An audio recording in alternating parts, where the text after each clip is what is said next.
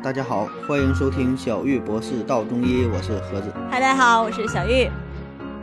哎，我们又见面了。嗯嗯、今天呢，我们聊一聊近视眼这个话题。呃，因为近视的人群呢，感觉太多了，就咱们身边，对，呃，好像不戴眼镜的朋友特别少，对吧？好像要么就戴。隐形的。啊，对对，很多种方式吧。然后我查到了一个数据，这个呃可能不太准嘛，但是挺符合我们就是这种感受的。我查到这个嗯数据说，中国青少年整体的近视，说这个情况呢不容乐观。有数据显示，呃，中国近视患者人数达到了六亿人啊，这个就去，将近将近一半儿。了它这是总体数据呢。嗯啊，总体人群数据。那么在青少年当中，那就更多了，多就是你上学的这个学生、大学生，说这个咱的就青少年人群呐、这个数据占全世界第一啊。初中、高中、大学生近视率超过百分之七十，对，呃，这个就是很多了。然后美国呢是呃大约百分之二十五，澳大利亚呢才百分之一点三。哦，德国呢也一直控制在百分之十五以下，哎，所以你哦看，相比于那些西方国家，人家就百分之十、百分之二十，咱是百分之七十啊，这这我们学的对呀、这个太多了，学的太狠了，哎，所以咱今天聊聊这个近视眼呢，哎，首先这个近视眼嗯有什么原因吗？有什么具体的诱因吗？那肯定首先一个疾病的话和基因有关系，和遗传有关系。比如嗯说你父母都 是这个高度近视的或者近视的，你就很有可能会得近视。本身就是这个眼睛的嗯条件就差，还有一个就是肯定是用眼环境啦。大家生下来的时候眼睛都会比较好啊，但有一部分人可能眼睛都差不多天生对就有问题的。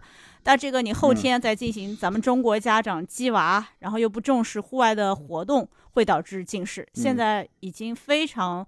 呃，就是严重了。我基本上看到小学的一年级都有很多戴二饼都的，戴眼镜对是吧？啊。然后还有 这个视功能的紊乱，就是先先天的啊，有的人会有一些疾病啊。然后还有一些嗯像这个、呃近视了以后，就屈光不正以后没有得到及时的一个矫正。你像我就是一个例子啊，我小的时候嗯坐在后面嘛，然后觉得有点看不清楚了，呃就嗯，戴那个什么小孔眼镜，就觉得啊当时好像是什么厂家过来推荐。每个人都买的那种小孔眼镜，我不知道你有没有戴过。我们那时候特别流 行，就是一个黑色的那个黑板儿，就像呃人家的残疾人戴的、盲人戴的那个眼镜，黑黑的，不是正经的眼镜，就是那个黑颜色的塑料的，然后中间刻嗯三个小孔，就是两边左眼右眼刻三个小孔，然后你戴上这个眼嗯镜，你再看黑板。比如说我坐在第五排，我看黑板的话，就比原来看的要清楚，原来看不清楚，戴这个就看清楚了。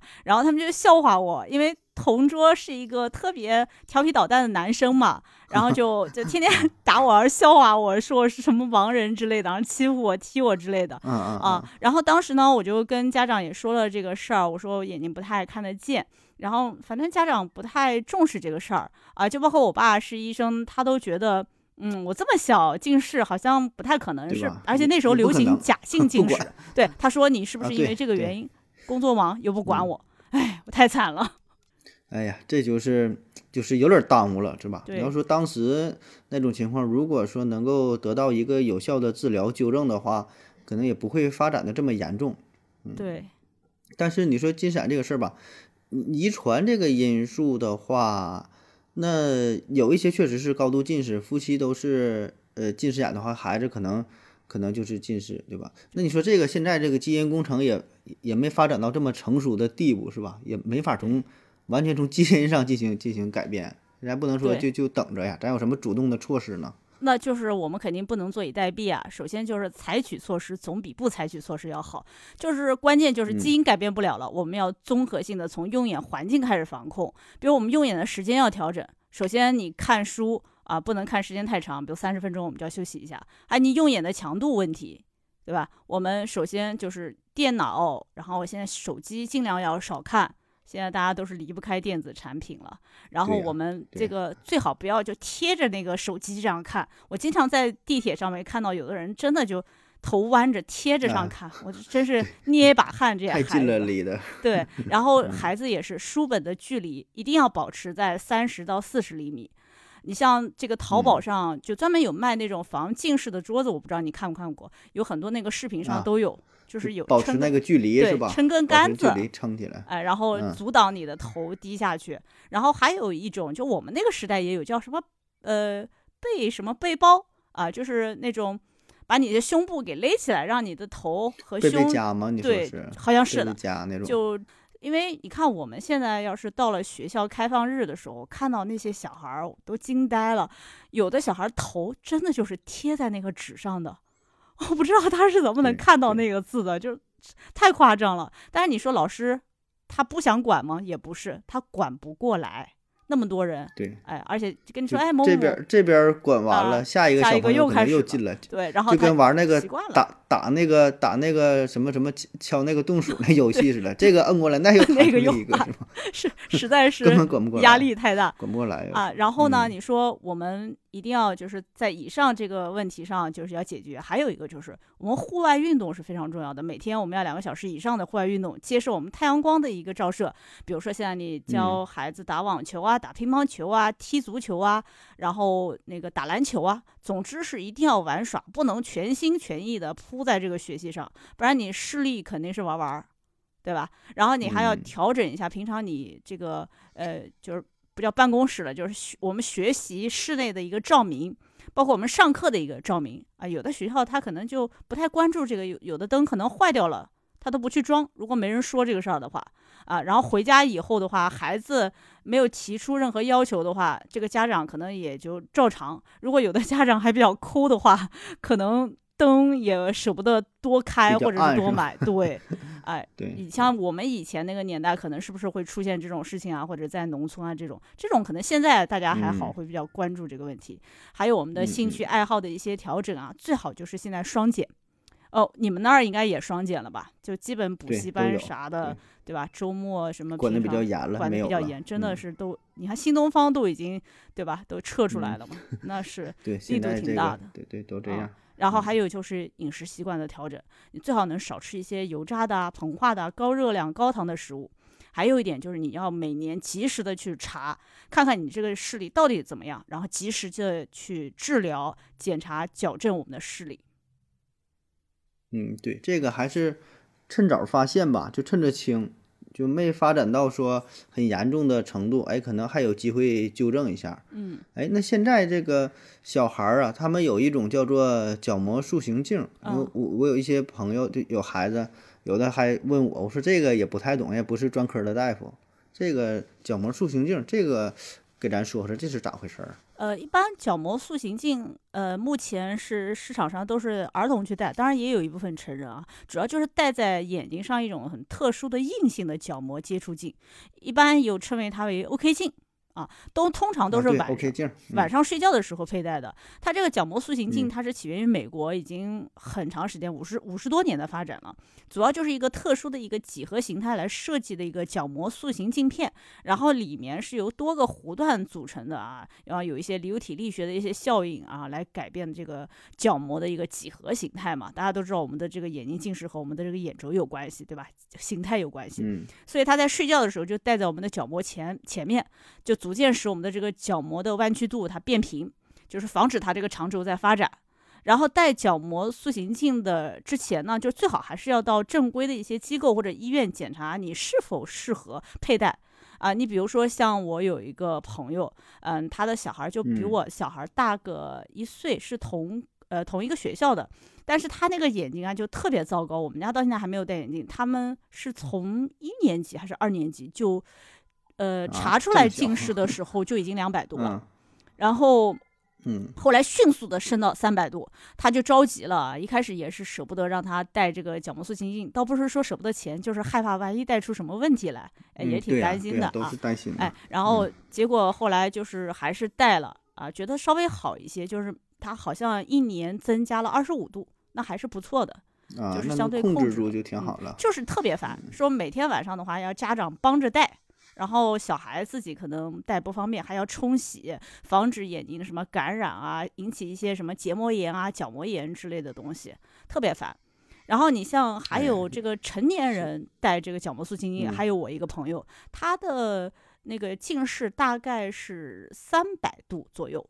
他说他就是听说成人也可以戴矫正，他就晚上一直戴，说戴个一周左右，他可以有个三天白天可以不用戴眼镜，啊，就是出现这样的一种情况，所以他也就很很愿意去每年花这个一万多块钱来戴这个眼镜。那也没法从根本上去解决呀，就是能缓解一阵儿，对，缓解一阵儿，没法去根儿是吗？对，没法没法去根吧。反正那他愿意愿意愿意尝试，你说反正也还好，这个咱也不懂啊，这个人选择吧。对，个人选择，反正还是呃，发现你眼睛有什么异常，或者是嗯，你想戴这个角膜塑形镜的话，最好还是要去查一下。有的人像沙眼啊，本来眼睛就呃有点问题的，好像还不能戴啊。有的人可能呃还有一些倒结啊、内翻，最好还是要把眼睛一些内翻和倒结治好。啊，就本身对本身你有这个基础病，或者是戴了之后有这些异常，哎，那只要有这种像倒睫、什么眼睑内翻啥的，嗯，怎么治啊？这个？呃，除了眼科做手术，还可以联合整形外科做这个重睑手术。重睑就是双眼皮手术，所以这好多小孩子小的时候其实也是可以做双眼皮的。嗯，现在也是，现在都是追求美呀，对吧？也不管是大人小孩儿，可能。都希望自己漂亮漂漂亮亮的，而且现在技术也算是比较比较成熟了，对吧？很很多很多手术的方式啊，特别年轻的女性都这么去做。对。但你说视力这个事儿，我觉得咱还是从小能预防为主吧。虽然现在也有很多的方式可以进行纠正，哎，但是最好还是咱们能在日常生活当中啊，哎，积极主动的控制。对吧？不要说真正出现问题之后再去说用手术或者其他方式去纠正。那咱有什么平时吧？有什么注意的呢？有什么好的这个建议？有什么方式啊？可以缓解一下近视眼的出现？啊，首先就有有几种方法，大家可以稍微学一下，成年人也可以学。毕竟我们现在用眼都过度。第一，远近调节法，就是你看这个窗户外面的远方，看三分钟，比如有的树啊，有的一些细节的东西啊。然后三分钟，然后你再看看你近处的手掌掌纹啊，一到两分钟，然后再眼睛往远处再看，再往近的看，就这样来回远近交替。远近是吗？调节对，调节眼睛的肌肉来放松，就是尽量观察到一些细节，比如树上的脉络 是能看到吗？啊，对吧？就使劲看呗，使劲看，对对对，使劲 看。嗯。第二呢，就是眼球运动法。呃，然后你眼睛先平视前方，然后这个眼睛呢就做上下左右，就尽力让自己的眼珠子朝每一个方向拉伸，动一动，哎，然后每个方向停留几秒也可以的啊。这其实也是相当于调节我们的一个肌肉的能力，呃，恢复我们眼睛的一个聚焦能力啊。第三，还可以用这个毛巾热冷敷交替法，呃，因为这个毛巾热敷它是有缓解眼睛疲劳的作用。而且热敷可以促进我们眼周的血液循环，减轻我们眼睛的疲劳，能够缓解我们眼睛不适的症状。所以在热敷的时候，我们尽量像这种纱布啊，或者是清洁的毛巾，在四十到四十五度这个水当中浸泡，然后拧干之后就敷在我们的眼睛当中。接触的时候就千万要注意，不要有那种灼热感，感感觉烫的，你不要眼皮烫出红肿来。太烫了。哎，对，呃，然后这个热敷以后呢？再立马改为冷敷，所以也可以帮助我们的血管收缩，啊，这样来调节我们的一个啊眼睛就是一冷一冷一热是吗？对，刺激。哎哎，我我看到一个说法呢，说是用眼时间长了可以啥呢？你到户外，对，然后呢把眼睛闭上，眼睛闭上，眼睑闭上之后，然后就冲着太阳，嗯，相当于一个给眼睛做一个日光浴。啊，用这个阳光啊，然后就是因为你闭上眼睛了嘛，但是可以透过眼皮可以刺激你这个眼细胞，然后也可以说，呃，让你的视力啊有一定的恢复，哎，可以让你舒服一点儿啊。不知道不知道这个哦，这这靠不靠谱啊？但是有这么一个说法。听说，一般他们说接触阳光啊，接触阳光，然后就增加课外活动，踢足球、打羽毛球，呃。但是眼睛放到太阳底下，其实还是挺刺眼的呀。如果那个暴晒，你像我们那个眼睛，嗯，一般对那个红光，就是要照射脸上的那个皮肤啊，痤疮、红光，一般都是要把那个眼罩罩起来的，不然那个太刺眼了。我想那个太阳应该也是嗯这样，不会流泪吗？还是就一点一点嗯慢慢适应它这个样子？呃，但是我觉得就是不能不能太亮呗，对，不能太应该不能太亮亮，就是不能太厉害的 太阳光，可能是不是？嗯，别找那种呃夏天的呃中午的太阳，会不会好一些啊？嗯，阴天的，阴天的能阴天的？没太阳了，所以可能也是一个缓慢的刺激。对，反正总之就是咱们嗯得注重这个太阳的对眼睛的一些刺激和户外活动呗。嗯，哎，我还想起来呀，咱们小时候啊，就是都做那个眼保健操，嗯课间嘛，课间一整放放那个眼保健操第一节、第二节，然后按什么什么穴位啊，啊，不知道现在有没有？现在可能也会有吧，但是这这个咱不知道啊。哎，你给咱说说，嗯正好也结合这个中医节目，呃，有没有就是，呃，咱平时吧，咱不说学生，咱平时用眼过度，看手机呀、或者是在办公室看电脑比较多的，可以按哪个部位比较方便使用的、简单易学的，嗯，跟咱说说。呃，基本上在我们眼周其实都有穴位啊。你就像我们小的时候，呃，眼保健操好像分为四节，我不知道你们东北是不是嗯也这么分的？应该全国都一样的，像什么挤按睛四明穴，节一共四节，我记着对啊，对对对，啊，什么 揉四白 穴，以前我都听不懂这是什么有点记不住啊，我还说这什么乱七八糟的东西。说什么几按睛明穴，对，对对对，就是挤按。然后其实嗯你回头一看，发现他们做的都 可能不太准。但其实如果你觉得找穴位特别的不容易，即使你告诉我啊，这个穴位就在这儿，我还是找不嗯准、啊，那其实你就可以就是我们想阿是穴，就是你按眼睛的周围，特别是眼睛的上框，这个骨性啊，就是嗯这个框呃和这个我们呃皮肤和我们的这个里面肌肉的框格之间的这个这个框的边缘啊，就是摩擦它。嗯按压它，哪个地方会酸啊，你就尽量按压。特别是呃，像这个我们中间的这点啊，就是瞳孔啊往下的中间这个框的中间的这点啊，然后上面框的中间的这点和头啊，包括还有尾部的。啊，都是比较重要的一些穴位，你就按摩这个周围就可以了。你也不一定说我真正要去对到这个穴位来看，嗯啊，就是你这这么一摩擦，可能你这几个穴位都能带上啊，这样就是很多呃比较手残啊，比较就是不容易找到穴位的人啊，你就有这样的一个方法。反正一般来说，大致都嗯可以是吧？这一圈儿你就按吧，都按吧是吧？